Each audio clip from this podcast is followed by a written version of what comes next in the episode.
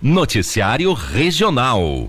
O município de Imbituva está com inscrições abertas para um novo concurso público que disponibilizará mais de 100 vagas para diversos cargos. As inscrições podem ser realizadas até o dia 6 de novembro. Os salários variam entre 1.900 e 22 mil reais. A taxa de inscrição custa de 80 reais a 120 reais, dependendo do nível de escolaridade. As vagas são para candidatos que tenham ensino superior, médio ou fundamental completo. As vagas disponíveis são para advogado, agente administrativo 1 e 2, assistente social, contador, enfermeiro, engenheiro civil, engenheiro agrônomo, farmacêutico, fisio, eh, fisioterapeuta, médico, médico veterinário, nutricionista, odontólogo 2, psicólogo, terapeuta ocupacional, atendente de farmácia, cuidador social, técnico agrícola, técnico em segurança do trabalho, técnico em higiene dental técnico em enfermagem. e técnico em radiologia. As inscrições podem ser feitas no site da Fundação de Apoio à Unicentro, o FAO,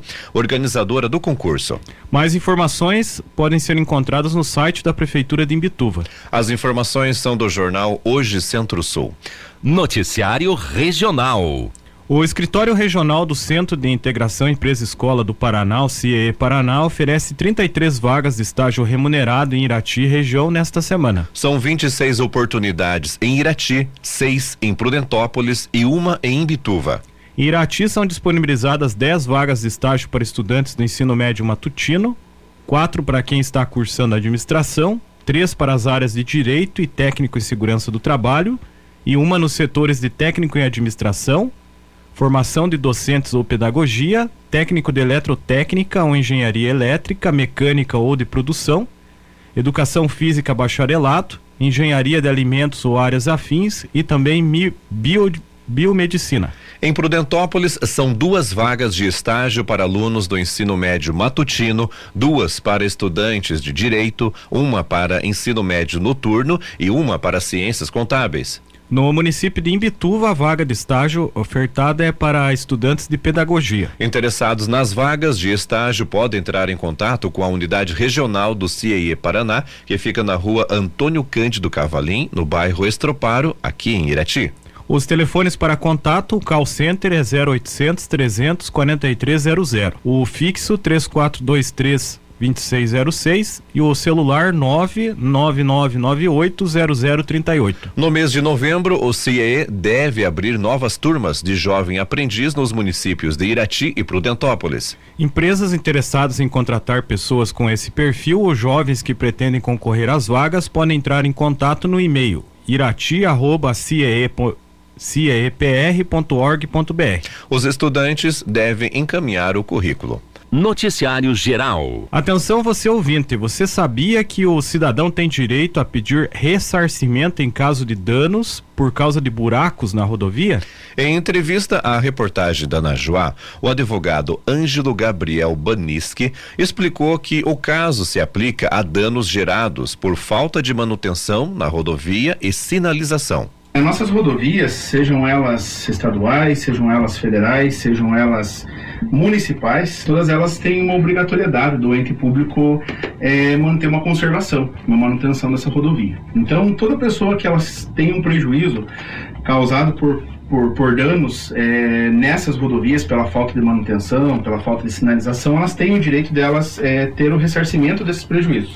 Gabriel afirma que o pedido de ressarcimento pode ser feito por meio administrativo, sem a necessidade de um advogado. Sendo em rodovias federais seria a União, sendo em rodovias estaduais seria o governo do estado ou o próprio município. Então, administrativamente, ela pode fazer um pedido sem advogado, ela mesma faz um requerimento e junta documentos e protocolo, né? Seja na prefeitura, seja na, na- no governo do estado, onde, onde é, quem tem que ressarcir ela. Contudo, Gabriel recomenda que a pessoa procure um advogado, já que há dificuldades de conseguir um ressarcimento administrativo. Esses ressarcimentos administrativos eles são muito difíceis de sair. Dificilmente eles vão reconhecer e vão ter que pagar aquele valor. Então, assim, aí tem que procurar um advogado para entrar na justiça para conseguir. Antes de procurar o advogado, a pessoa precisa reunir todas as provas que possui. Uma das provas importantes seriam no momento que você cai com o veículo, né? Está conduzindo teu veículo na rodovia lá, caiu num buraco.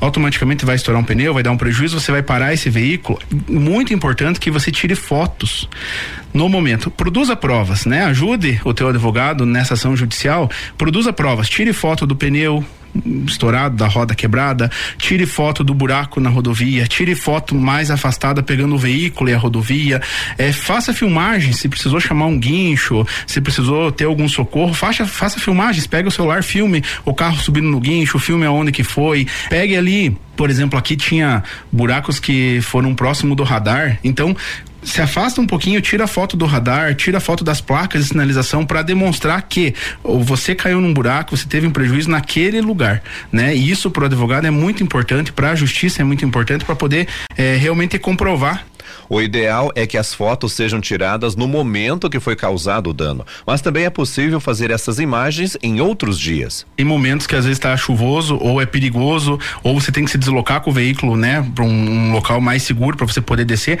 não tem problema. Inclusive tem casos que é tirado a foto no dia seguinte do buraco e é medido com uma trena o tamanho do buraco, a profundidade do buraco, não tem problema. Você tem que comprovar que você caiu naquele buraco.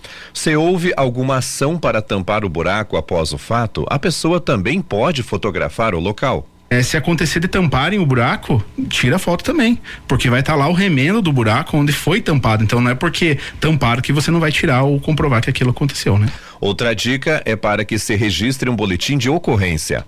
O advogado explica que não é obrigatório, mas o documento pode servir como prova pode registrar um boletim de ocorrência, sendo rodovia federal, tem um link no site da, do, da Polícia Rodoviária Federal, que quando você tem um acidente ou algum, algum dano na rodovia, no teu veículo, em rodovias federais, você pode registrar lá, desde que não tenham vítimas, né? Você pode registrar lá e você pode fazer um boletim de ocorrência lá. Então isso aí também são provas.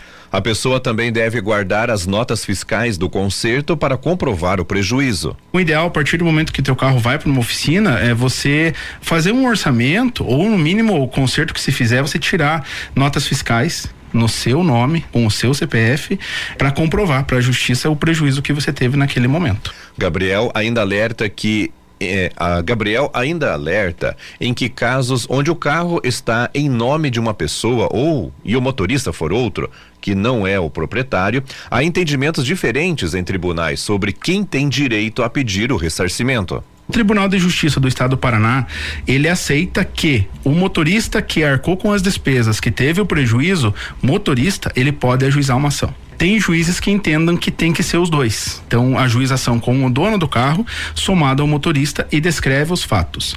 O que que eu como advogado orientaria? Se for nesse caso, né, você emprestou um carro para um amigo, são pessoas próximas, são às vezes é da família, é do irmão, é do pai, o nome tá no nome de um deles, a juização no nome dos dois. Por quê? Porque você evita que o processo judicial demore. Porque às vezes um processo judicial que vai demorar aí seis meses, um ano, pode demorar um pouco mais, porque lá na frente o juiz vai receber inicial e vai determinar que você emenda inicial, o advogado emenda inicial para incluir o proprietário do veículo. Durante o processo da organização de provas, é importante que a pessoa também busque por testemunhas para ajudar no processo. Podem servir como testemunha pessoas que estiveram na rodovia, próximo às casas, ou alguém que já teve danos no mesmo lugar. Testemunhas são pessoas que verem o fato acontecer. Então, leva o nome dessas pessoas, nome completo delas, o telefone, o endereço, para a gente poder colocar na inicial.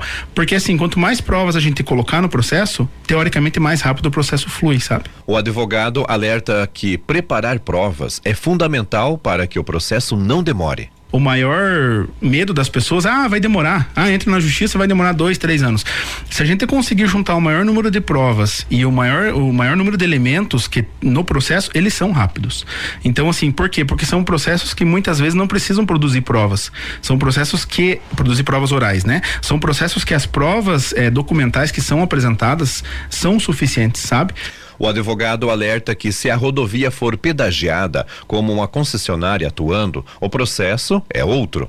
O, pro, o processo é feito contra a concessionária e não contra o poder público. Gabriel destaca que casos como buraco e peças de caminhões soltadas na rodovia são situações em que se pode pedir ressarcimento Você está numa rodovia, numa, numa rodovia que tem concessionária. Bateu num objeto na pista, seja um pedaço de caminhão, uma roda, um cone, uma placa, alguma coisa. Primeira coisa, faz as provas, tira as fotos e aciona a concessionária. É importante que você acione eles para que eles façam um registro dentro da concessionária que no dia tal, no horário tal, foi acionado um veículo, bateu num, num objeto na pista. Isso aí são mais provas que podem judicializar depois. As pessoas podem as pessoas podem entrar com o processo em até três anos depois do dano, mas o indicado é que faça a solicitação o mais rápido possível. Com a reunião de provas, o caso segue para a justiça. Há casos em que o processo demora de oito meses a um ano. Já há outras situações que podem demorar se houver pedido de recursos e necessidade de mais provas. Caso a pessoa ganhe a ação, a indenização é paga com valores corrigidos nos casos de processos judiciais, conforme o advogado. Terminou o processo, transitou em julgado, saiu a sentença favorável, a pessoa ganhou lá o direito dela ser indenizada pelos danos materiais e possivelmente danos morais, né? Existe um valor da condenação. Quando o juiz condena, vamos supor lá, demorou um ano para sair a sentença. O juiz condena, ele determina que se esse valor seja corrigido e aplicado juros. Então esse valor é atualizado. No final do processo lá, o juiz vai intimar a parte que perdeu, caso, né, seja o DENIT ou o DR, enfim, o município, para que efetue o pagamento no processo. Então, o que que o quem perdeu a ação vai fazer o quê? Vai depositar judicialmente numa conta no processo judicial. Estamos falando em processo judicial. A partir do momento que tiver depositado numa conta, o advogado vai solicitar ao juiz que libere um alvará judicial. Aí esse valor vai cair na conta da pessoa. Os avisos paroquiais. A paróquia ucraniana Imaculado Coração de Maria informa que hoje às 17 horas tem a oração do Rosário. 19 horas a divina liturgia em ucraniano. Amanhã, quinta e na sexta-feira, as celebrações da Divina Liturgia serão às 19 horas. Logo após as celebrações, haverá a oração do terço. As celebrações das 6 e 25 da manhã não estão acontecendo no mês de outubro. A paróquia Nossa Senhora da Luz avisa que hoje tem a cozinha solidária, com a venda de pães, cookies e bolachas a partir das 11 horas. Missa na matriz às 15 horas. Celebração da palavra na matriz às 19 horas. Missa no Pinho de Baixo, 18 e 30. Missa na Apiaba às 19h30. Também temos o recado da Capela São José do bairro Estroparo. Amanhã, dia 19, às 19 horas, tem novena de São José e a partir das 13 horas tem a venda da feirinha, com pães caseiros, bolachas, bolo recheado em pedaços, torta salgada, cerveja caseira e o bazar de roupas e utensílios domésticos com algumas imagens de santos. Esporte.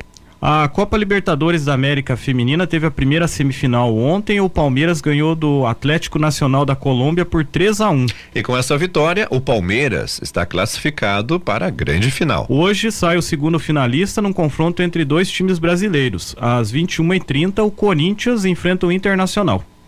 Falando agora das eliminatórias sul-americanas da Copa do Mundo para de 2026.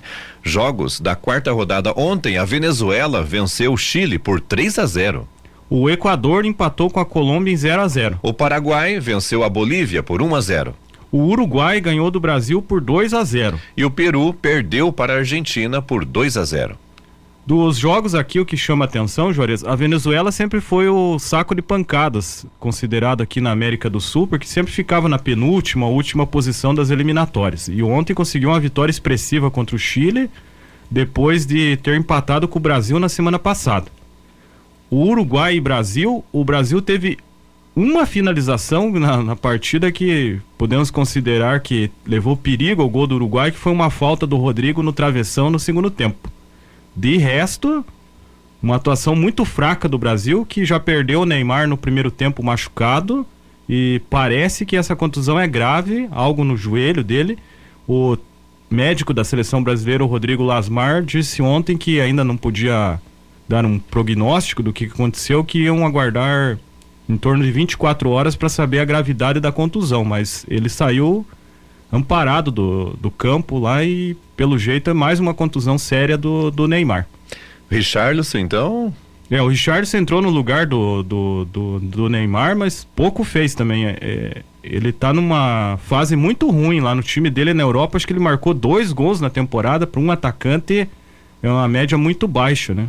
Até o, eu, o Hamilton Ferreira estava comentando que o, Neymar, o Richarlison em 27 jogos pela seleção brasileira marcou dois gols apenas, né? É, naqueles então... dois gols na estreia da Copa contra a Sérvia, né? Que ele fez um gol meio acrobático lá, meio de vôlei, meio de bicicleta, que foi bonito, mas depois daquilo caiu muito o futebol dele, né? É, por um centroavante, né, pra, da seleção em 27 jogos, né, marcar dois gols é complicado, né?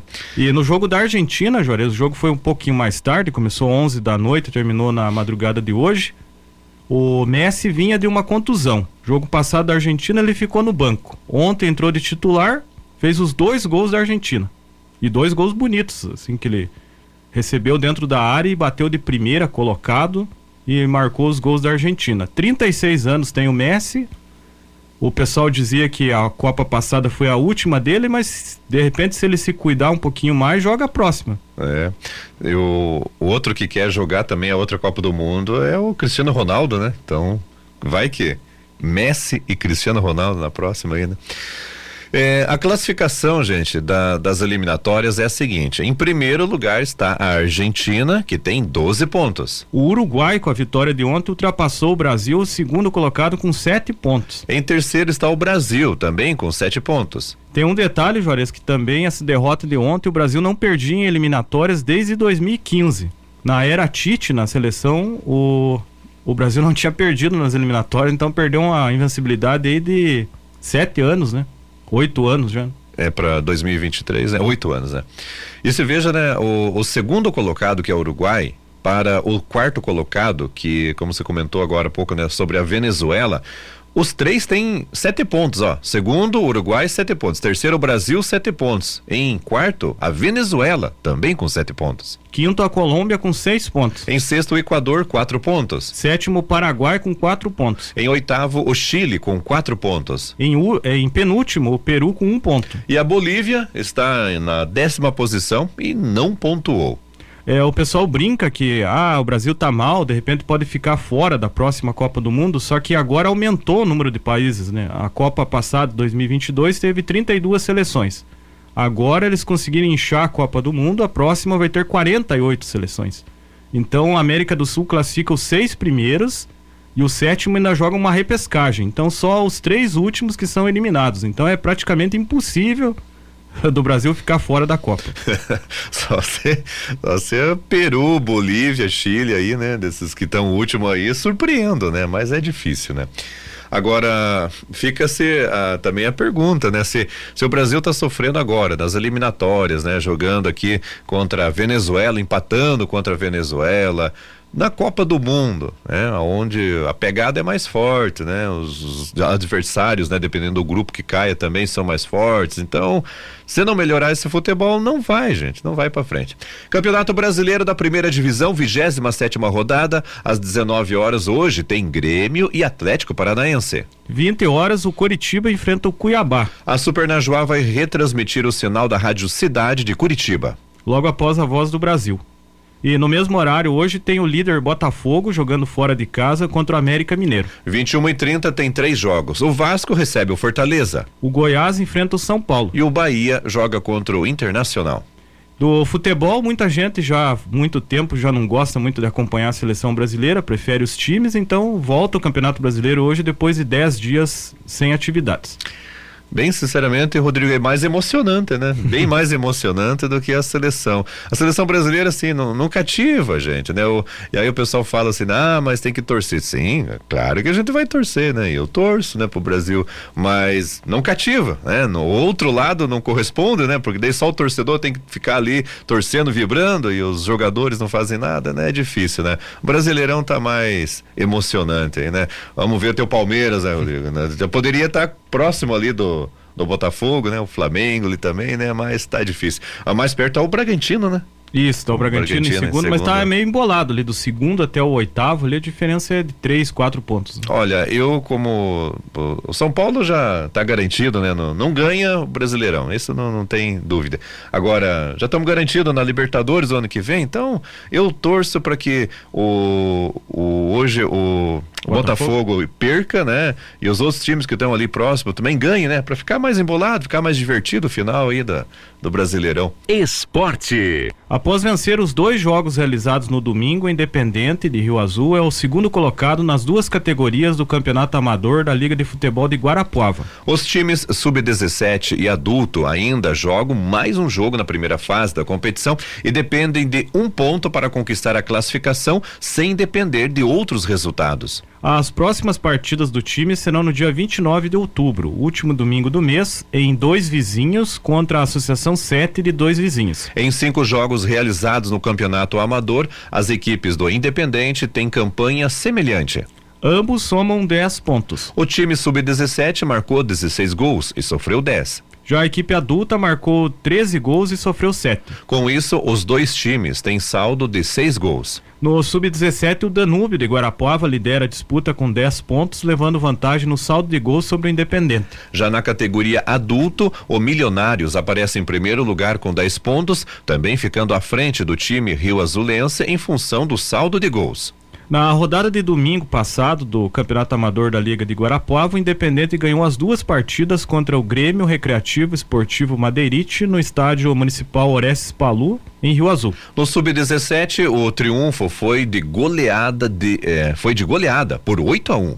Destaque para o estreante Pavelski, que já passou pelas categorias de base do Irati Esporte Clube e marcou três gols. O Rio Azulense Cauã, que é um dos principais jogadores do time, fez mais dois gols. O Nunes, Kennedy e Besouro, um gol cada um, fecharam a goleada por 8 a 1 Já no adulto, o Independente conseguiu a virada sobre o time do Madeirite, que abriu vantagem de 2 a 0, com um gol no primeiro tempo e outro no começo da segunda etapa.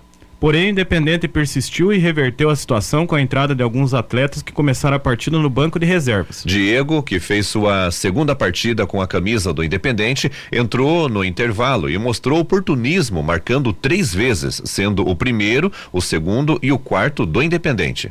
O primeiro gol dele foi uma cobrança de falta, o segundo de cabeça após um escanteio e o último com uma arrancada e finalização na saída do goleiro. Já o gol da virada do Independente foi do jovem Ronald, que também ingressou no time durante a competição. Agora, na próxima rodada do Campeonato Amador de Guarapuava, que será disputada no domingo, dia 22, o Independente estará de folga. A equipe encerrará a participação na primeira fase, enfrentando a Associação 7 de dois vizinhos no dia 29.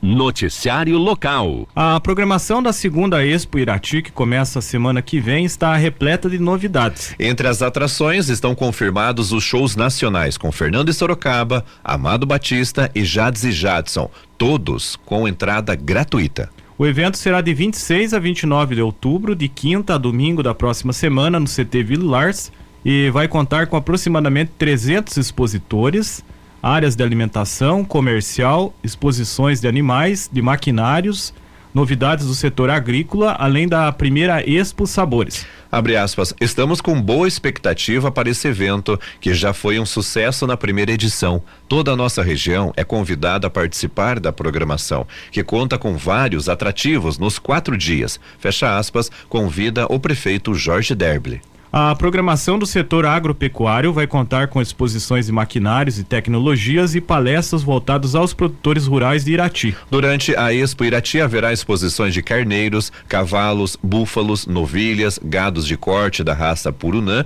que é desenvolvida no Paraná. A Secretaria de Defesa Animal prepara uma exposição com mais de 200 animais, além de uma feira de adoção de pets. Uma, ou, uma das novidades é o Clube de Bezerras, realizado em parceria com a Castrolanda.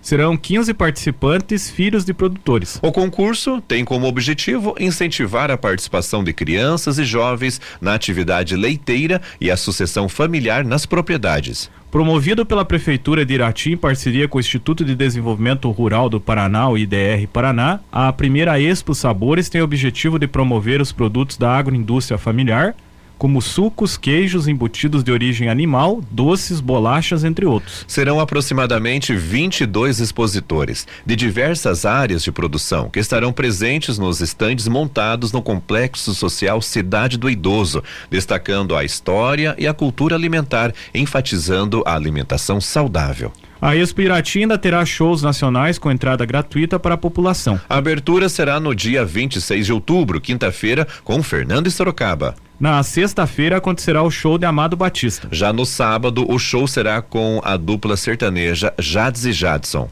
Para encerrar a festa no domingo, a animação será com a banda Enterprise. As apresentações serão na pista coberta do CT Ville Lars, inaugurada em julho, com capacidade para abrigar o público de forma confortável, inclusive em caso de chuva. Também durante a segunda Expo Irati haverá apresentações de diversos artistas locais na Praça de Alimentação além de outras atrações como fanfarras e programação para as crianças. Durante a segunda Expo Irati será realizado o Rodeio Country com mais de 25 competidores que disputam mais de 10 mil reais em prêmios. A competição faz parte de uma das etapas da Liga Nacional. A Expo Irati também recebe pela primeira vez a prova de três tambores. As baterias serão nas categorias feminina adulto, masculino aberto, juvenil feminino unificado, juvenil unificado e mirim. As premiações serão de mais de 20 mil reais. A organização da prova é da C Mendes Eventos em parceria com a Prefeitura de Irati. A programação é a seguinte: na quinta-feira, às 10, ah, na quinta-feira, dia 26, às 10 horas, abertura da exposição.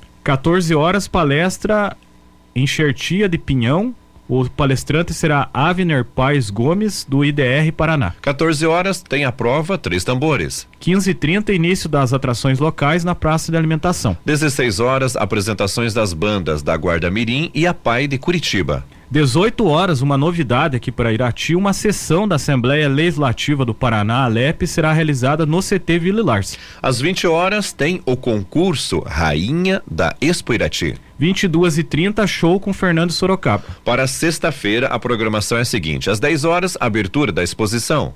10 horas também começa o Clube de Bezerras. No mesmo horário tem a palestra Nutrição Animal com o palestrante Jefferson Rolim de, da Castrolanda. 13h30, palestra A Qualidade do Leite com, com, a palestrante Regina Bastos, também da Castrolanda. 14 horas, o início da prova, Três Tambores. 15 horas, apresentações das bandas da Guarda Mirim e convidados e da banda marcial Rondon, Gustavo Mansani. 15h30, início das atrações locais, na Praça de Alimentação. 19h30, abertura oficial da Expo Irati. 20 horas tem o Rodeio Country. 22 e 30 show com Amado Batista. A programação para o sábado, dia 28, 10 horas, abertura da exposição.